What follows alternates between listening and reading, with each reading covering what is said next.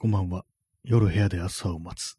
第441回スタートです。えー本日は7月の31日、時刻は23時0分です。東京は今日は晴れでした。はい。えー、ちょうどあの23時ちょうどに始めようと思って、こう、時計を睨みながら、ゼロになった瞬間にこう喋り始めたというそういう感じなんですけども、えー今日はの7月の31日ということで、このライブマラソンですね、このラジオトークのライブマラソンという企画がこう今日で最後だという、そういう感じです。多分明日からまたあの、この放送の枠が30分になるのかなというふうに、そういう感じだと思うんですけども、なんだかこう最後の日なんで、こう、ピタッとね、こう、23時0分に合わせようという、まあそういう感じでこう、始めさせていただきましたけども、えー今日は、東京は、今日は30、まあ34度とかかな、まあ34度でもなんかもう、そんなに暑いっていう感じじゃなくなってきましたけども、まあでもね、本当にこう、内陸の方なんか36度とか8度とか、まあそのぐらいまで行ったところも今日はあるんじゃないかなというふうに思うんですけども、皆様いかがお過ごしでしたでしょうか。えーっとですね、今日の、今日はですね、私はまあ、特に何もしてないんですけども、ちょ昼間の、昼間っていうか、まあ午前から、まあちょっと、ね、あのー午後ぐらいにかけて、まあ別に何もせず、ただひたすらなんかこう、ね、あれでしたね。別に何もせずに、家にいて、でまあ、そんなにこう、大したこともせずに、ね、こう、有意義なことはせずに、ななんかこう、ね、ぐ、ぐれぐれしてましたね、床でね。まあそんな感じで、もう、そうこうしてるうちになんかだんだんだんだんとあれですね、あのーだんだん元気がなくなってくるっていうか、どんどんどんどんなんか暗い気持ちになってきたんで、ちょっとこれは外に出なきゃまずいなという、まあそういう感じだったんで、それであの今日はあのーちょっとね、杉並区だとか中野区だとかをこうちょっと自転車でブラーっとね、こう、走ってみたという、そんな一日でした。まあ、暑くて、まあ当然なんですけど、すごく暑くて、出たの多分何時頃かな、あれは。15時ぐらいかなという感じなんですけども、2, 時か3時かそんな感じだと思うんですけども、まあ、すごくね、しんどかったですね、なんか。でも、暑い、この暑さ自体は、まあ別に、何年か前もね、からもうこんな感じっていうか、普通にあの30何度っ34度とか別に東京だとそんくらい、毎回ね、夏はそんくらいになったと思うんですけども、なんかどうも今年はきついっていうふうに思うんですけども、なん、理由は何だろうってことで、なんかあの、そしたらいつの間にかコロナにかかってて、その後遺症なんじゃないかとか、あるいは、あの、ワクチンを打ったからなんか変わったのかなみたいなね、体質が。なんかそういうことちょっと考えたんですけども、まあ、一番あるのは、一番あり得るのは自分のね、私のこう体力が落ちたっていうね、そういうことだと思うんですけども、まあ、本当になんか今日はしんどかったですね。で、まあ別に何が、何が見たいとか、どこに行きたいとかそういうわけでもなく、まああんまこう今こういう状態だと、その人のたくさんいるところに行っても良くないなと思って、まあ適当にこうちょっと公園みたいなところとか、あんまこう人のいなそうなところところとかスッとね、通り抜ける感じだったんですけども、途中でですね、あのー途中中野で、中野通り過ぎた時に、あの中野セントラルパークっていうところがあるんですけども、そこであれですね、あの、なんかネパールフェス的な、ネパールフェス、なんかそういうのをやってて、やってるなって普段だったら思うんですけども、まあ、今みたいな情勢だと、ちょっとあの人がたくさんいるとこまずいなと思って、それがあのち急いでね、こう通り過ぎてね、こう、他のとこに行ったというね、感じでしたね。えー、飲みます、インスタントコーヒーを。あれですね、昨日と比べてなんかこう頭がこう回ってないみたいで、あんまりね、言葉が出てこないですね。まあそういうね、感じだったんですけども、あとはまあ高円寺とか、こう、まあ全部通り抜けるだけですね、基本的にね。まあでもあれですね、あの人がなんかもう、あんまこういないのかなみたいなことをね、ちょっと思ってたんですけど、全然そんなことないですね。普通通りという感じなんですけども、まあ去年、まあ去年の今ぐらいというか、まあ、あれですよね、あの、オリンピックが始まる前、もう始まったのかな、去年はな、今、去年、今ぐらいの時期は。まあ、そういう今ぐらいの時期に人がどのくらい街に出てたかってちょっとあんま覚えてないんですけども、まあ今年はまあ多いぞと。ね。まあこんだけコロナの感染者が出てるにもかかわらず、まあ人手というものはこ全然変わんないんですけども、ただなんか本当に、あれですね、ちょっと、やばい、やばそうな人がいるっていうのは去年との違いですね。去年なんかちょっと具合悪そうな人って、あんま街にいなかったような気がするんですけども、まあノーマスクの人とかいましたけどもね、なんか、今日はなんかね、あの、咳込んでる人とかをね、ちょっと見かけてしまいましたね、なんかね。これってそういうことなのかなっていう感じで、ま、ねまあ、そういうのがあってね、なんかこう、若干ね、怖くはなりましたね。まあ、去年の、去年は多分ね、あの、デルタ株っていうね、ことで、ちょっと本当になんか重症化する可能性が、まあ今のこうオミクロンよりは、まあ、ちょっと高いみたいな感じだったんで、あれなのかもしれないですけども、今年のね、今年なんかあの、死なないからいいんじゃないの的な感じにこれなってんじゃないかみたいな、そういうところでね、やっぱりなんか、ちょっと 咳込んでる人いるなっていうのは気になってしまいました。まあそんな感じのね、こう、えー、4月31日、4月最後の日なんですけども、皆様いかがお過ごしでしたでしょうか？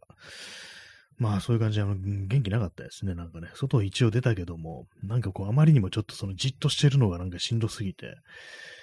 なんかね、家でね、なんかこう、フジロックの中継みたいなのをちらっと見たりしてね、なんかそういうのを見てたらなんかこう、どんどんどんどんなんか暗い気持ちになってきてしまったんで、まあそういうのもあって、こう、まあやっぱりこう、日の光を浴びねばみたいなことで、少しはね、あの気が紛れるというか、体がしんどい分なんか他のことはあんま考えなくて済むっていう感じで、まあそう出てたんですけども、まあそんな感じでございますね。まあ人は、人はまあ、たくさんいたというね、そういう感じでした。あそれであのー、途中でね、なんか、あのー、今日気分が悪くなって倒れてる人がいて、あの、道端に、それあのコロナじゃな、ではないんですけども、で、なんかその、倒れた時に、ちょっとあの、足をなんかね、くじいたみたいな感じの人がいて、結構年配の人だったんで、私もちょっと声かけたんですけども、そしたらもうなんか、あのー、ちゃんと、まあ、救急車呼んだんでって感じで、まあ大丈夫そうだったんで、まあ、お連れさんもいたので、まあ大丈夫だった、大丈夫だろうっていう感じで私離れたんですけども、やっぱりなんかその、救急車来るまですごい時間かかるなんていうふうに、その人がこう言ってて、ああ、やばいんだみたいなことをね、ちょっと思った、そういう感じなんですけども、ねえ。怪我、そうですね、あの、そういうふうに怪我っていうものもね、こう、影響ありますからね、本当まあ他の病気でもそうですけども、なんかこう命にかかるような状態なのに、こう病院運んでもらえないみたいなそんなこととかあったりすると非常にまずいですからね、やっぱ今の時期そんな考えると本当にうかつなことはできないというか、あんまこう怪我とかね、こうしないようにとか、そんな風に思いますね。まあただそういう風に言ってね、こう、避けられるものでもないんですけども、まあ私もそういうこと言いながらあの、自転車でね、表に出ちゃってますからね。えインスタントコーヒー飲みます。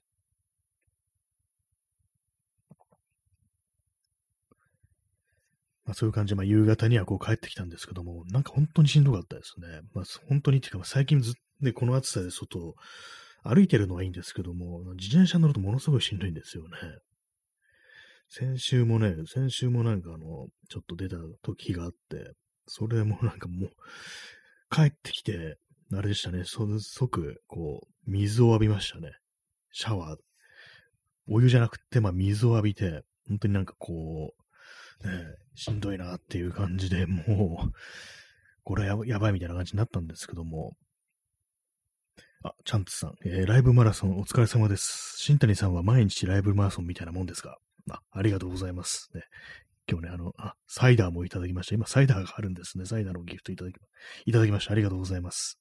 ね、ライブマラソンということで、これあの、2週間ですかね、なんか私やってるうちになんだかわかんなくなって、こう、ね、1ヶ月ぐらいやってるような気分になるんですけども、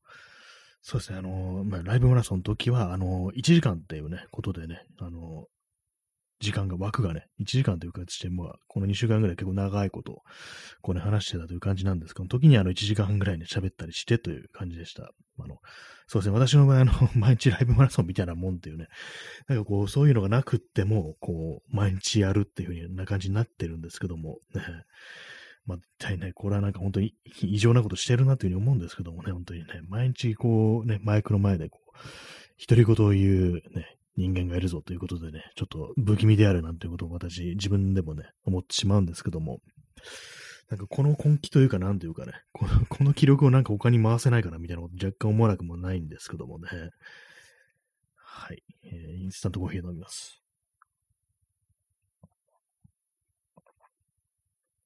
まあでもやってる人は本当にやってますからね、なんかね、このライブ、マラソンというかライブ放送みたいなの一日複数回とかやってる人いて、で、あとなんかコラボとかね、そういうのやってる人いる、いますけども、やっぱそういう人すごくあの記録があるというか、やっぱ他の人に、他のね、こう、やってる人にね、こう、絡んでいくなんかこう、記録というか元気というかね、こう、活力があるってことですごいなと思うんですけども、私あのなんかこう、一人でね、ブツブツブツブツ言ってるという感じで、そんなには、まあ、あの、記録ってものは消耗してないかなということは思うんですけども、まあでもそうですね。やっぱりこう、やっぱり体力かなみたいなこと思いますね。今日、まあ自転車で壊してと思いましたけども、すごくね、すごくこうしんどいという感じで、まあ何かをやろうとかね、するときに体力ないと、やっぱこう心もしんどくなってくるのかなっていうようなことはまあ思ったりして、えー、で、今日ね、そう帰ってきて、まあ、T シャツとか本当に汗でね、汗まみれになってもう終わりだと思ってね。で、私帰ってくると、まあ、ハンガーにね、その着てた T シャツをかけて、こう干すんですね。まあ、それでね、あの、まあ、着替えでね、なんか T シャツなんか着ようと感じで、なんかこう、衣装ケースをね、こう覗いたんですけども、そうするとね、あのまあ、私あの太ったものですから、こう、今着れないサイズのね、こう、T シャツとか、まあ、他にもいろいろありますけども、服がね、いっぱいあるんですよね。なんかそれをなんかこう、しげしげとこう眺めてたら、なんかこの服、再び着ることあんのかなみたいな感じで思ってしまって何、何かこうちょっと悲しい気持ちになっちゃったんですよね。まあそれだけなんか自分がなんかこうね、こう、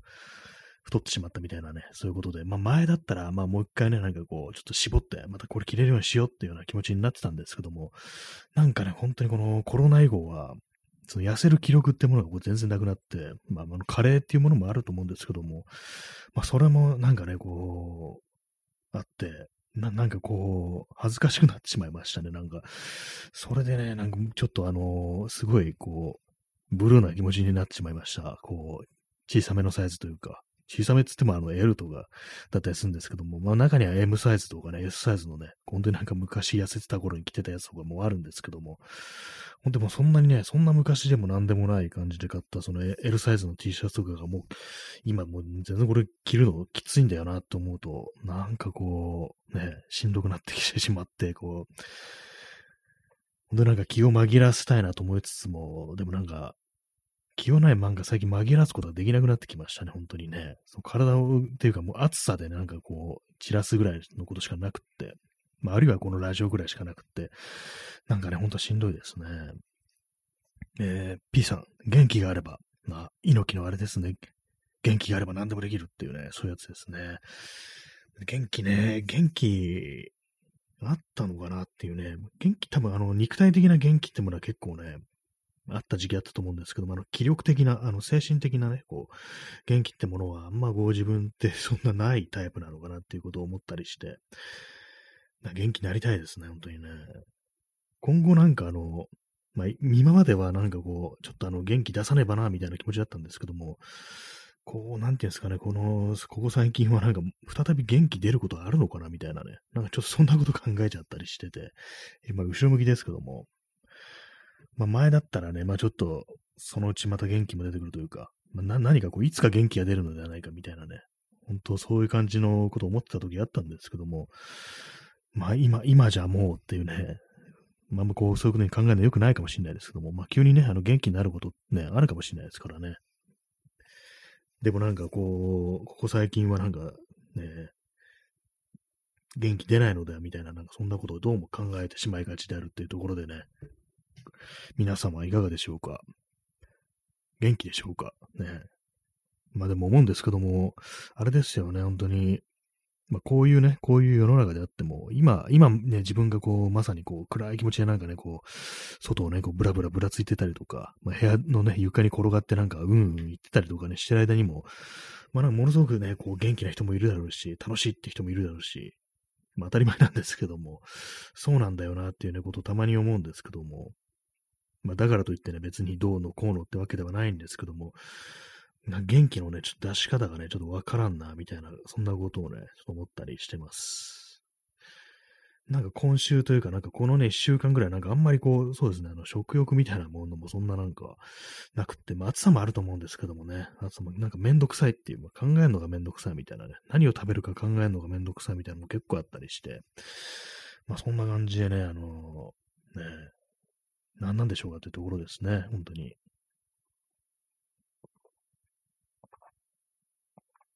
まあなんかちょっと外出るとあれですよね、本当に。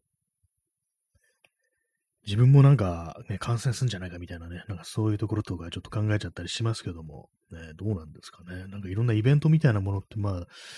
やってるみたいですけどもね、どういう、ね、感じでこう、認識なのかわかんないですけども、結構フェス的なね、こ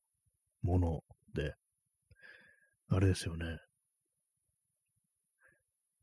まあ、かかっ、まあ、かかってしまっても、まあ、死にはしないという、まあ、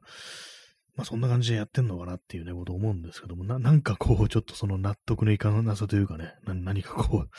大丈夫なのかいいのかみたいなね。で、なんかこう、これあれなんですよね。うん、まあ、ななんというかこう、やっぱり、ちょっとあんまりこう、今頭が回ってないんであれなんですけども、もしなってしまったら、みたいなね、どうするみたいな、ななんていうか、ちょっとでも恐れみたいなものをなんかもう少しね、世の中にあれば、一応なんかみんなまずいとは思ってるんだな、みたいな感じでね、そういうふうに思って、こう、ね、まあ一応なんか、体裁としては、まあかかんない方がいいみたいなね、なんかそんな感じになってるっていうふうに思うんですけども、なんかこう昨今のね、この最近の情勢だと、もうなんかもうどうでもいいやみたいな感じのね、なんかそういうふうにみんな思ってるんじゃないかみたいなね、気にしてる方がおかしいよみたいなね、今までのなんか前提みたいなものがちょっと覆されてきてるんじゃないかみたいな、ともなんかそんなことをね、ちょっと思っちゃいますね。えー、チャンツさん、えー、これまで感染せず、えー、過去発症せず、生きの、逃げ延びてきましたが、もうそろそろという予感があります。そうですね。なんかね、もうそろそろっていう感覚出てきますよね、本当にね。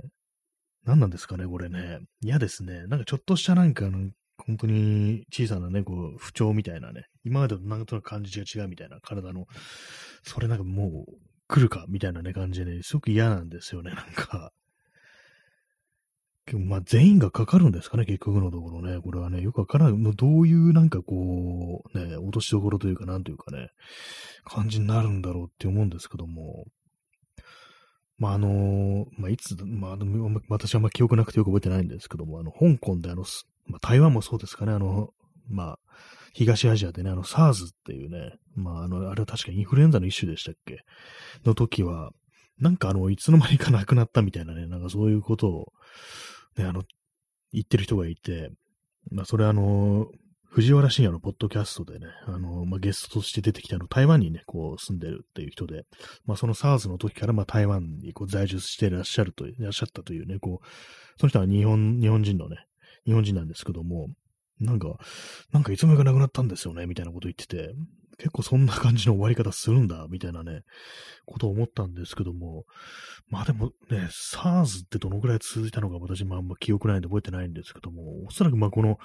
コロナの方がね、あの、長いんじゃないかみたいな、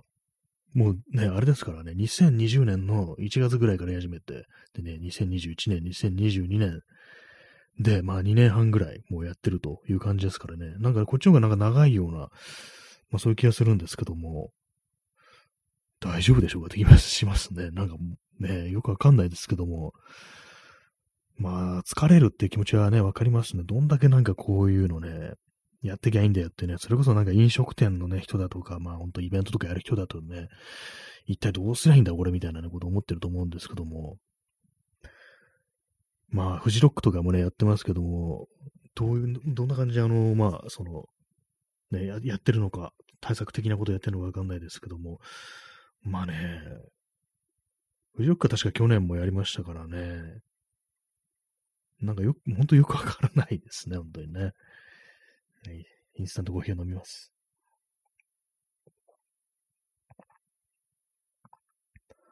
まあなんかね、もう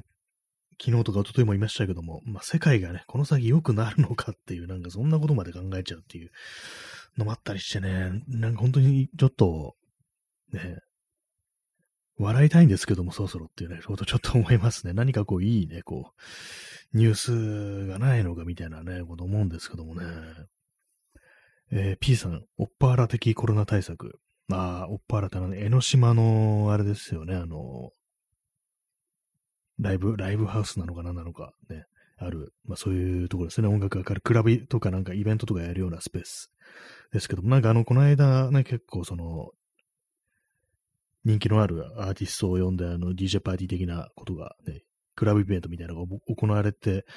で、なんかね、ちょっとノートの記事で、でそれ言った人がこう、ちょっとはね、あの、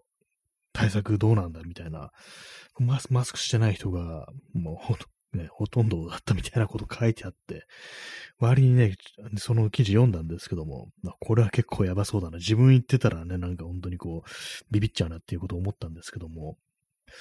ああ、でもこれってなんかちょっと炎上すんのかなみたいなね、ことを思ったんですけども、まあ、特になんかそんな感じもないですね。なんか、そのお店の方も何か、なんか、どういう声明というかコメントというか、特になかったような気もしますね。まあ、ど、どうなんですかね、なんかね。まあ、私もなんか本当一言言えないんですよね、そういうね、コロナの対策みたいなこと。なんだかんだでね、やっぱりあの、気緩んでましたからね、結局ね。マスクとかしてるし、あの、まあ、あれも受けてますからね、ワクチンも受けてるんですけども。まあね、なんかこう、結構その付け外しとかね、割となんかザルにやったなっていうふうに思いますね。まあ一応まあ食、食堂じゃないや。消毒とかもまあきちっとやってるんですけども、やっぱりなんかちょっと、本当のね、本当のなんか注意、ね、気をつけてたかっていうと、まあそうでもないなっていうふうに思うんでね、あんまりこう人のことをあだこだって言えないところもあるんですけども、まあただまあそういう防護みたいなのはね、まあしてたんですけども、なかなかね、ほんとね、いつまでこれ続くんだみたいなのありますね、本当にね。まあ、いつまでってもう終わったんだよって言ってるね、人の方が今多いのかもしれないですけども、まあ私はかかりたくないですね。あの、昨日あれですよね、あの、菊池聖子、菊池成吉っていうあのミュージシャンの人が、あの、まあ、その自分のコロナ体験談みたいなことをね、書いて、で自分のブログにアップしてましたけど、あれね、見るとね、怖いですね。あの人、まあ、その、59歳かな。まあ、ちょっと年齢もあって、結構ね、その、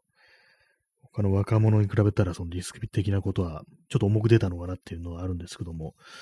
まあね、歩きね、読んでるとね、怖いですよね。なんかなりなりたくないなと思うんですけども、なんかいつかならなきゃいけないのかな的なね、まあ、それこそあの、チャンツさんのもうそろそろという予感がありますっていうね、なんかそんなのね、あんのかなっていうね、ところあるんですけども、まあでも嫌だなっていう、かかりたくないですね。かかりたくないです、本当しんどいから、死ななくてもしんどいからっていうね。まあ、どうなんですかね、私、うーん、リスク的にどうなんだろうっていうね。あの、ちょっと体重がね、体重が若干重いので、それが気になります。あと、あれですね、子供の頃ね、あの、小児喘息だったというのがあって、それもじゃ、ね、なんか少し関係してるみたいなね、なんか、やったりしてね、のちょっと怖いなと思うんですけども、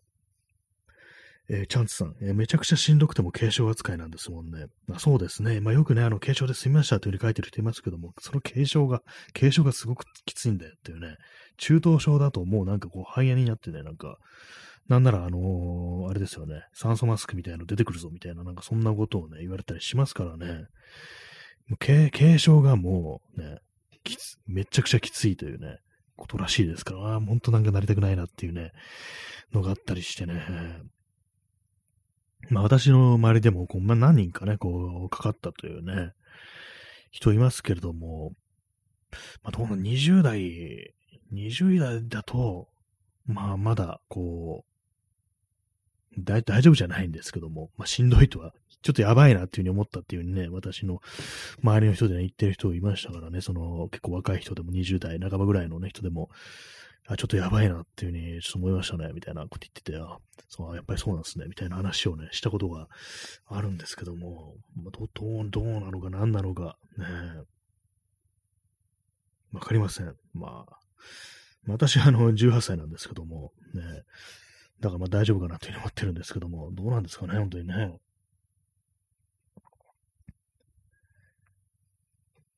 まあでもそのあれですね、菊池成吉のね、本当あれ、コメント、非常になんかこう、コメントというかね、ブログがね、本当きつそうでしたね。うん。あ、でも今あれでしたね。今、若い人だったら結構大丈夫かみたいなこと言いましたけども、私、あの、そうだ、あの、ポッドキャストを聞いてる人で、あの、ね、たのいつも楽しみに聞いてる人で、しばらくなんか、あの、最近更新してないなと思ったら、コロナになったっていうね、そういうことをこう言ってる人がいて、ああ、なんか、ま、まあ、その人、まあ、年齢、具体的にいつかわかんないですけども、多分20代だと思うんですけども、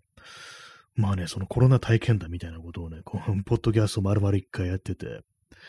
で、最初はそのかかったとね、陽性になったその日に、コロナになったわーって感じでね、もうちょっとテンション高く、その、ポッドキャストの収録しようとしたら、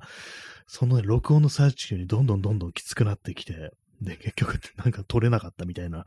ね、ことらしいんで、やっぱそのまあ20代、若い人でもまあきついというね、まあね、そういうことらしいですね。えー、あれですね、あの、今私がその触れた、その、ポッドキャストの番組のね、こうタイトルは、サクサクモナカはまちまちっていうね、ちょっと不思議なタイトルのあの、ポッドキャストで、えー、入荷一番さんっていう人がね、あの、やってる放送で、入荷っていうのはあの、あれです、あの、料理するときにね、入荷とか言いますよね。あの、ペペロンチーノとか作るときにね、入荷させるなんていうね、なんか油となんかこう、塩とかをなんかこう、うまいことなんかこうやるっていうね、そういうことだと思うんですけども、あの牛乳の乳に化けるって書いて、乳化って書いて、で、一番、これはおそらく中華一番っていう漫画があったと思うんですけど、そこから来てるんだと思うんですけども、その人のね、こう放送聞いてたら、なんかコロナスペシャル的なものがあって、で、まあまあ、きつそうでしたね。若い人でもこんだけきついのか、みたいなこと思って、ますます抱えたくねえな、みたいなこと思ったんですけども、ねえ、その、その人の放送、あれですね、あの、遠くの雷鳴さんという方のあの、ポッドキャストからなんか辿ってね、こう、そこに行き着いたという感じなんですけども、結構ね、なんか、なんかこう、不思議なノリというかテンションのね、放送の人でね、なんかすごく面白いんで、私も更新されると聞いてるんですけども、なんかね、こう、スーパーでずっとお買い物してるのを中継し、中継というかなんかね、録音してるみたいな、そういうのがあったりしてね、非常にこう、面白いなということをね、思ったんですけども、まあ、興味のある方は、こう、聞いてみてください。後で、まあ、その URL 的なもの貼った方がいいかもしれないですね。これですね、あの、基本的に、あの、こういう放送とかでね、このライブとかで触れて、まあ、こういうのがあってこういうの面白いんですよ、みたいなやつとか、なんか後からね、こうツイートだとか、まあそういう感じでね、こう、あれなんですけども、まあ、ツイートとして残しておくっていうね、まあ、辿れるように、そういうふうに思うんですけども、でも結構そのツイートっていうのはね、あの、あれですかね、タイムラインのあれに埋もれてしまうので、やっぱりなんかあの、 Discord 的なね、 Discord 的なですか、 Discord であの、こう、なんかサーバー立てて、この、このね、こう、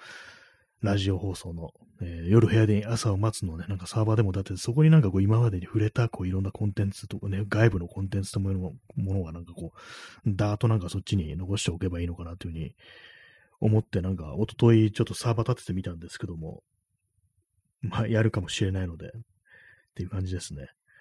まあ、そこまでやることもないのかな、みたいなことを思う時もあるんですけども、なんかね、何かこう、何かこうやろうと思いつつ、何をどうしていいかわからないというね、まあそんな感じなんですけども、あれですね、まあなんか、インスタントコーヒー飲みます。なんかインターネット上でなんかこうしようとすると、まあなんか自分ごときがなんかね、こういろいろやってもそんな意味ないんじゃないかな、みたいなね、なんかこう、非常にこうなんかね、そんな見る人もいないし別にいいかな、みたいなことどうしても思っちゃいがちなんですけども、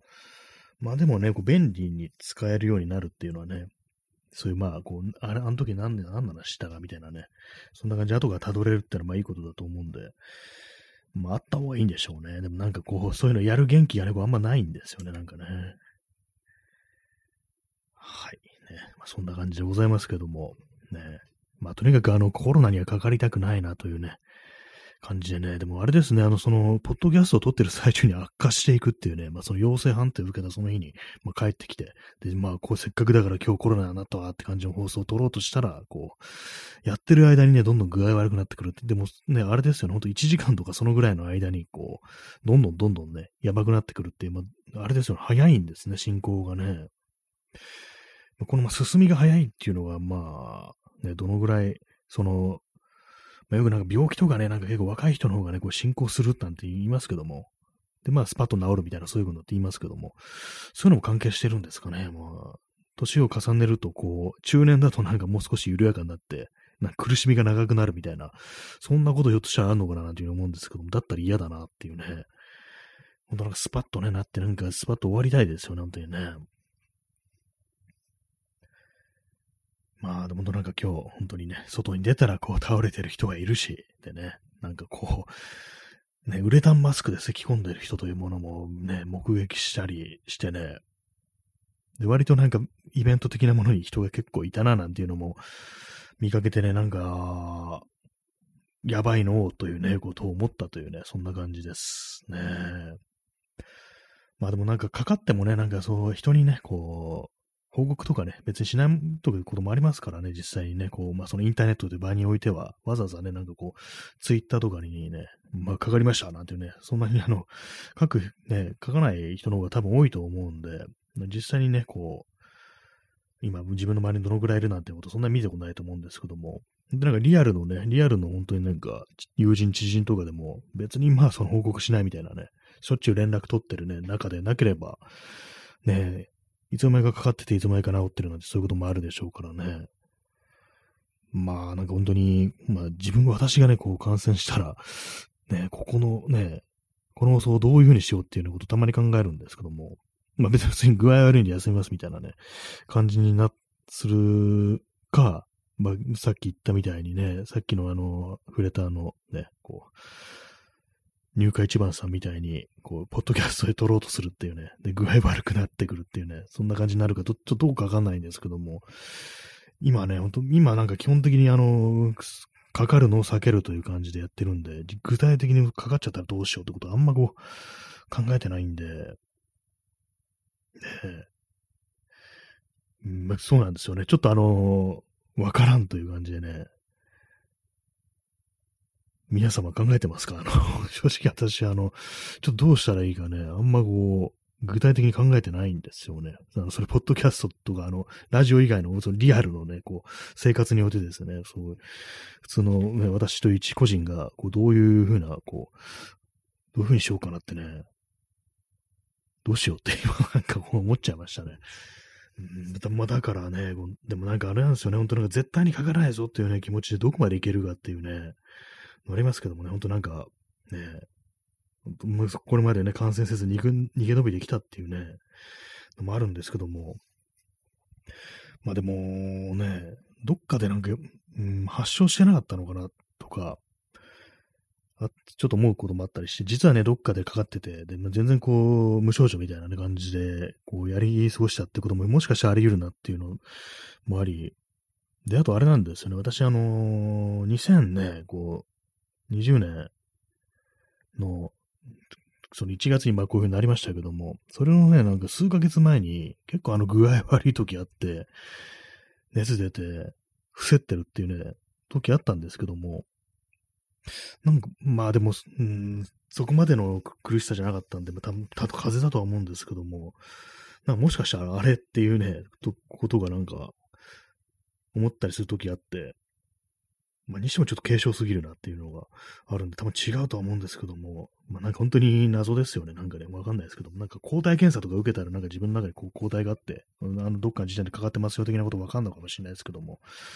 まあね、一体、一体どうなってしまうのでしょうかっていうね、感じですね。まあ、そうなんですよね。結構その喉がね、痛いっていうその、菊池ね、菊池成吉、菊池聖子、これどっち呼べばいいんだ？って感じですけども、ね、あれをなんか読んでると本当怖くなりましたね、本当にね。あとあれですね、熱がすごく強烈に出て、で、まあ、その解熱剤効かなくって、で、ずっとなんか水浴びてたみたいな人もいたりして、ね、なかなかね、すごい壮絶ですね。あの、いろいろツイッターとかでたまに流れてきますけどもね。えー、インスタントコーヒーを飲み干します。まあ、何にせよ、本当あれですね。なんかもう少し、こう、良くなるというね、ことを、ね、信じたいですね。何かこう、あれですけども、あの、ファイトクラブって映画ありましたけども、あの、ブラッド・ピットとね、エドワード・ノートンのが主役の最後のセリフがね、こう、信じてくれ。これからは何もかも良くなるっていう風にね、そんな感じのセリフで終わりましたけども、ね、良くなるといいですね。信じてくれっていうね、信じてくれっていうね、まあそういうのありますよね。なんか結構そういう、ね、非常にこう、なんか暗いこう見通しというか、まあ、そういう時にこう、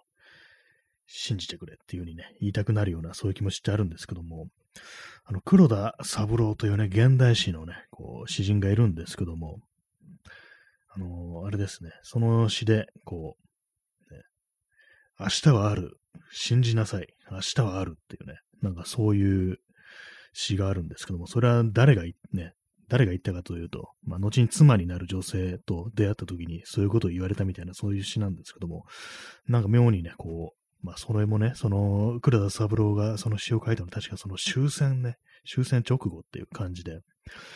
本当に今までのことが、こう、怪人に帰したというか、無になったというか、まあ、福音兵ということもありね、なんかこう非常にこう、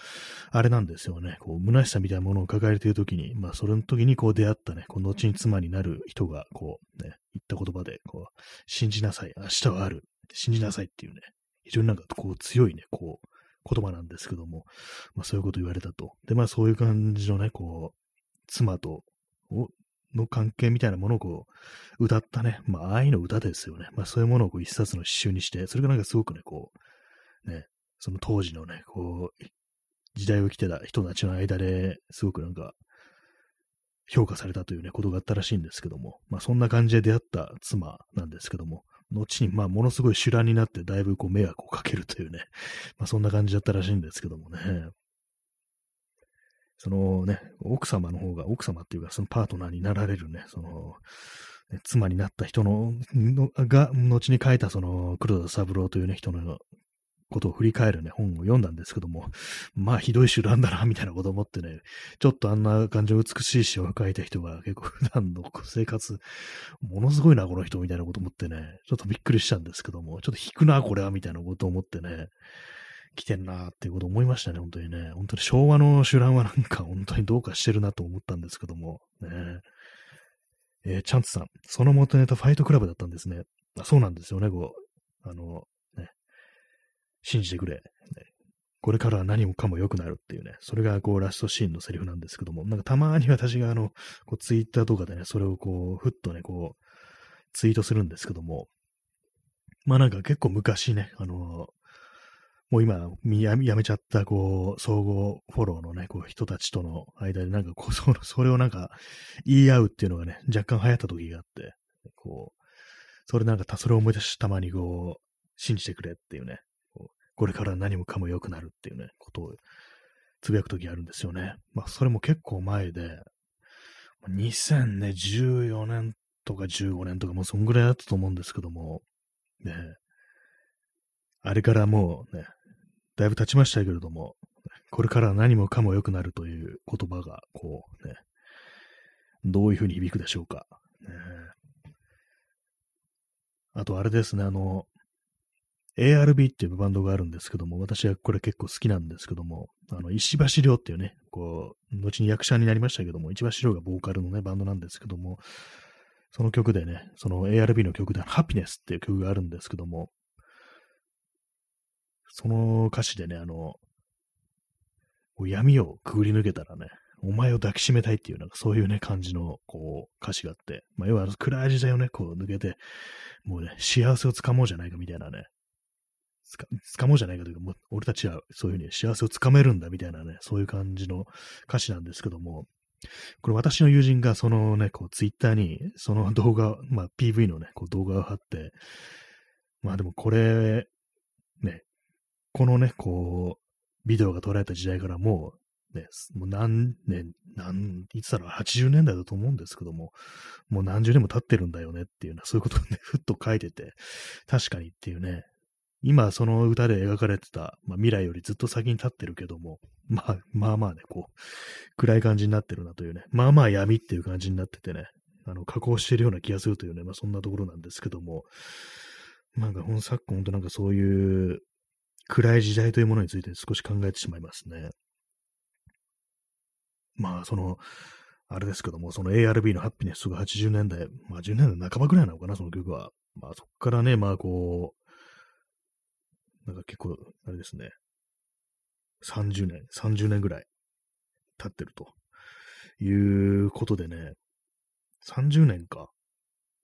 ていう考える。暗い時代っていうのはどのくらい続くんだろうというふうに思ったりして、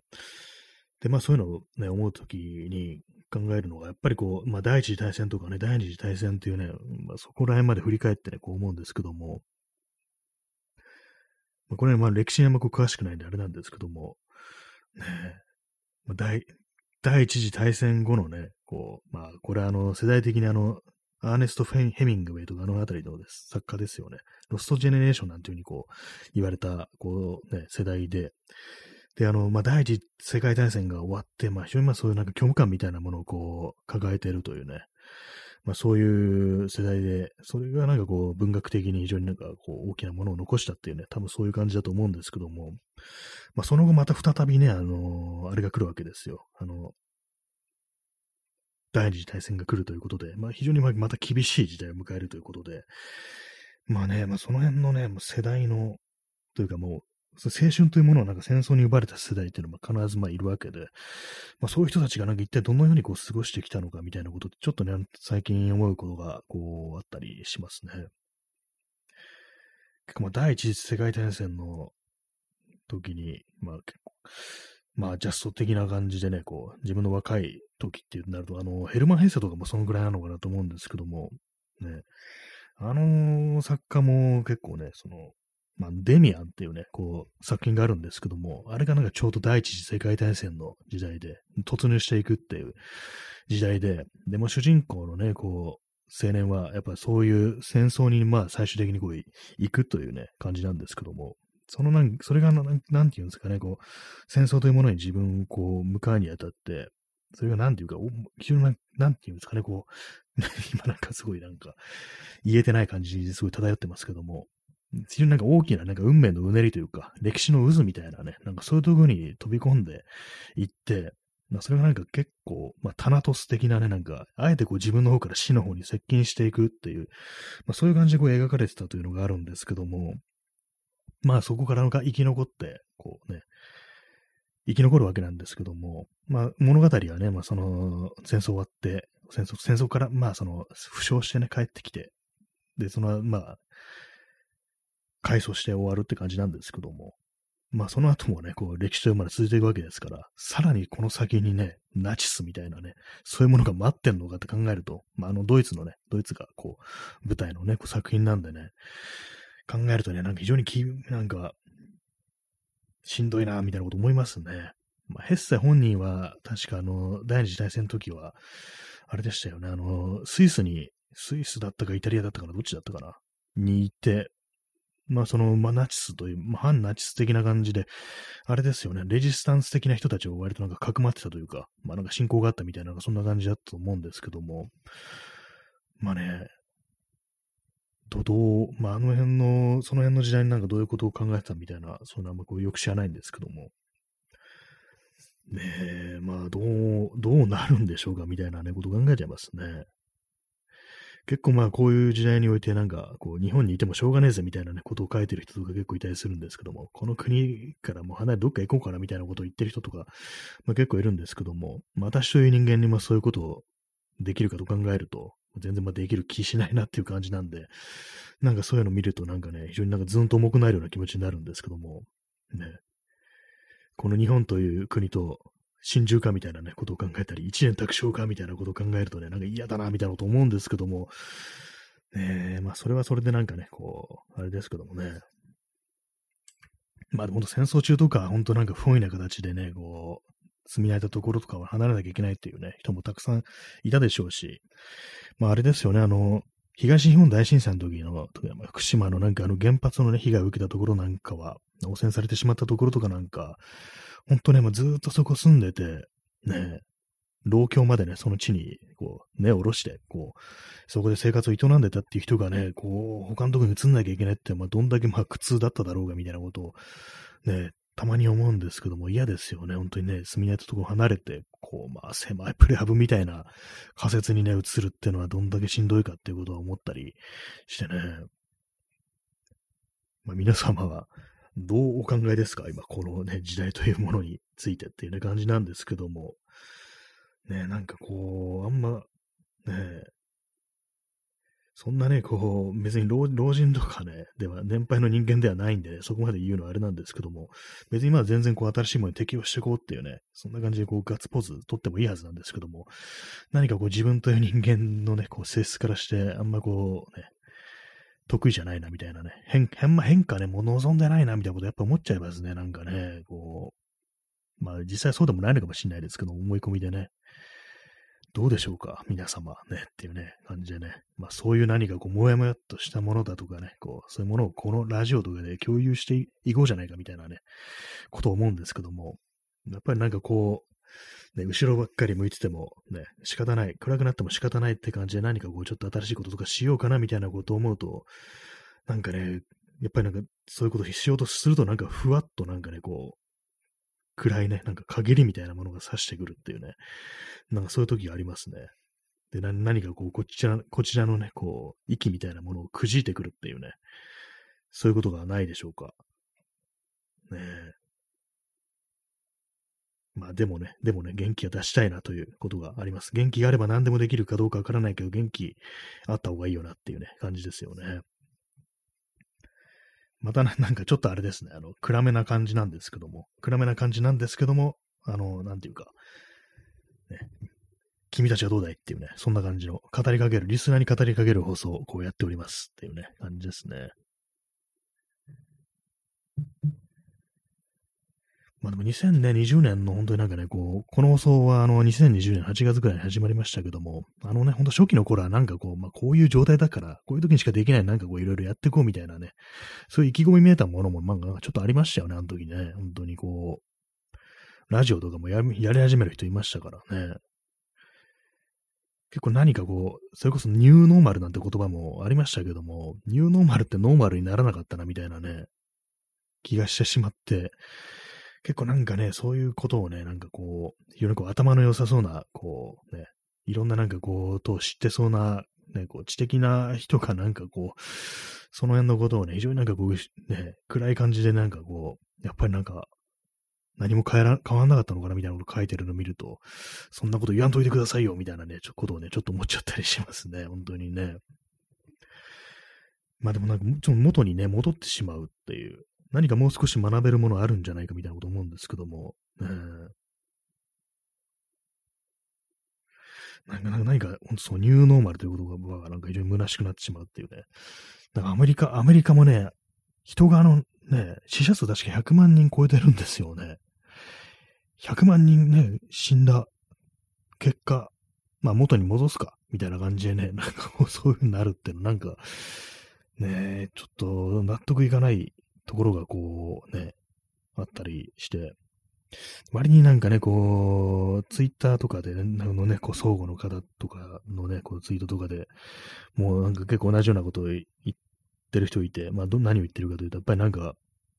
このままなんか何もなく、なかったかのように元に戻っていくなんて、ちょっと納得いかないっていうね、まあそういう気持ちがあるというね、こともあって、まあ、それは私はすごくわかるなっていうふうに思うんですけど、自分,、ね、自分も同じ気持ちであるってことをね、こう、思いながら、こう、いいねをね、押したんですけども、なんかね、しんどくなりますね。何も変え、変わらないのかな、みたいなね。えー、P さん、えー、ヨーロッパもその呪いらしいですね。まあ、そうなんですね。ね、すごいね、すごい数のなんか死者を出しておいて、こうね、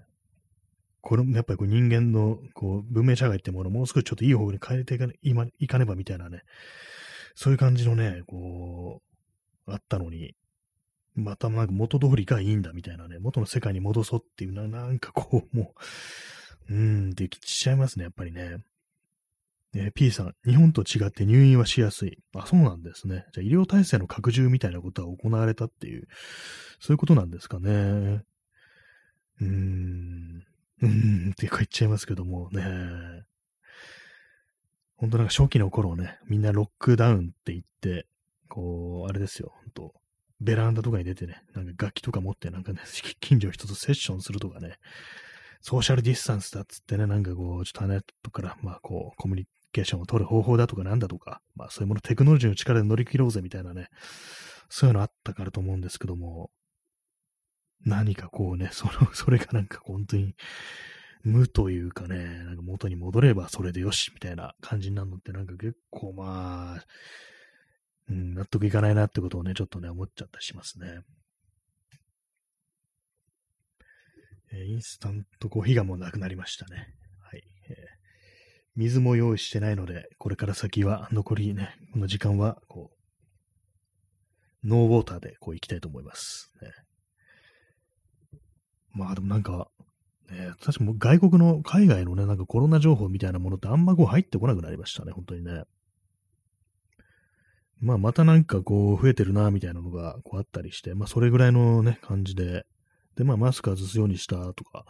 そんぐらいのね、ノリのなんかニュースしかこう入ってこないんですけども、なんかね、きつみがありますね、本当にね。えー、P さん、えー、日本は機民。あ、これ民を捨てるって書くね、機民ですね。えー、お金がかかるから37.5度以上で、え4日間は家にいろ。その間にデスして、医療費が節約できるかもしれないので、あそうですね、あの、37度以上の37度5分以上の熱が4日間続いたら、そのはじその時初めて、あの、発熱外来にいらしてくださいね、みたいなね、そういう感じのありましたからね、そういう指針がありましたからね、その間にね、落ちんでくれればもう、え、あれですからね、本当にこう、治療する医療費が節約できるっていうね、感じになりますからね、そういう体制になってたっていうね、そういうのがね、こう最初の頃のあれでしたからね、ななんか本当にこう、うんうんって感じですね。うなるしかないっていうね。私なんかもう、最近よね、よくあの、ツイッターとかになんか、うーんっていうね、風なことをツイートしたくなるんですけども、まあ、そんなことつぶやいてもどうにもなんないんで、ね、別につぶやかないんですけども、なんかね、こう、うどうしたらいいんだろうっていうね、何なんだろうこれはみたいなことをね、非常に思うことがね、多くて。まあでもなんかあんまこう暗いことを書いても仕方ないしな、みたいなね。まあ、そそういう感じのこと思うんですけども、なんかもう本当に、こう、気の紛らしようがないなみたいなね、ことをちょっとね、思ったりしますね。紛らすって、まあ、このラジオとかでね、紛らすんでしょうけども。あれですね、ちょっとあのー、共有がなんかできてない感じしますね。こういうなんかもう、今なんかすげえ嫌だな、みたいな、この空気すごい嫌だな、みたいな、なんか、そういうことを何かこう、ね、こう、民、民同士でね、こうね、共有するなんて、そういう空気ってものがなんか今、あんまこうないっていうね、のがあるんで、やっぱりなんかそうなんですよね、こう、たまにこう友人とね、こう対面であったりすると、なんかみんな何を考えて、こう日々生きてるのかちょっと気になったりするんだよね、みたいなね、そういう感じのことも、ね、話したり、で、まあ、お互いそういうこと思ってるわけなんですよ。でも、そんな別に連絡取ってね、こう、なんかいやいいんですけども、何、何かこうね、本当にこう、それができないっていうね、感じになってて、で、まあ、その、場所がなくなったっていうね、前だったらこう、なんか自然に顔をね、合わせる場所とか、もう少しなんかこう、ね、対面で何か会いやすいっていうことあったのに、それができなくって、で、まあね、こう、店なんかやるわけにもいかないし、みたいな、なんかね、そんな感じのことを話したりするんですけども、そうなんですよね。なんかその、それをなんかインターネット上でね、こう、テクノロジー、ウェブ上でなんかこう、いろいろやるっていうのを考えるんですけども、ね、でもそれ、それ考えても、でもみんなね、なんか前はなんかそういうふうに使ってた、そう、ツイッターというところにみんないなくなったし、で、どうなんだろうっていうね、ことを話したりするんですけども、あのね、311の時はあれでしたよ。まさしくそういう場所として、ツイッターがね、こう、機能してたんですけども、なくなりましたね、なんかね、本当にね。何だったんでしょうかっていうね。えー、チャンスさん、もっとパニクった方がいいですよね。そうですね、本当にね、なんかこう、ね、静かになんかこうね、もう茹で返るってやつですよね。静かに終わっていくっていう感じになってますけども、なんかね、一体何が起こってるのでしょうかっていうね、黄昏の時みたいなね、なんかそんな感じの時代になってるのかなと思いますけども、静かになんか文明というものが崩壊していくというか、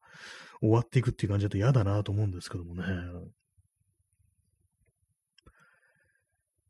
はいね、まあほんとなんか、2020年はまだそういう空気があったっていうね、ところあるんですけども、ほんとなんかこう、去年ね、こう、今年、何、何かこう、静かに静かにこう終わっていくみたいな感じが、かなりね、しんどいですね。で、本当なんか311の時は本当あれでしたからね、あのいろんな、まああれはなんかこうグローバルじゃなくて日本だけで起きたっていうことですけども、本当こう、ね、たまになんかね、あの頃のツイッターのね、空気みたいなものを味わうために、こうね、どっかね、よ、よそのね、アカウントの、この人は311の時にもうすでにこうやってたかな、ツイッターって感じでね、あの、遡って検索みたいなね、ことをするときあるんですけども、ね、なんか、ね、あ、こんな感じだったみたいなこと思いますね。あれももう10年以上前って考えるとなんかね、ちょっとあれですけども、ね。皆さんどんな思い出がありますでしょうか？ねあの時も本当になんかこう真剣にね、ほんとバッと入ってる人がね、すごくたくさんいたって感じで、あれなんですよね、あの、その時あの、私、伊集院光のね、こう深夜のバカ力っていうね、ラジオ番組はその結構聞いてた時期なんで、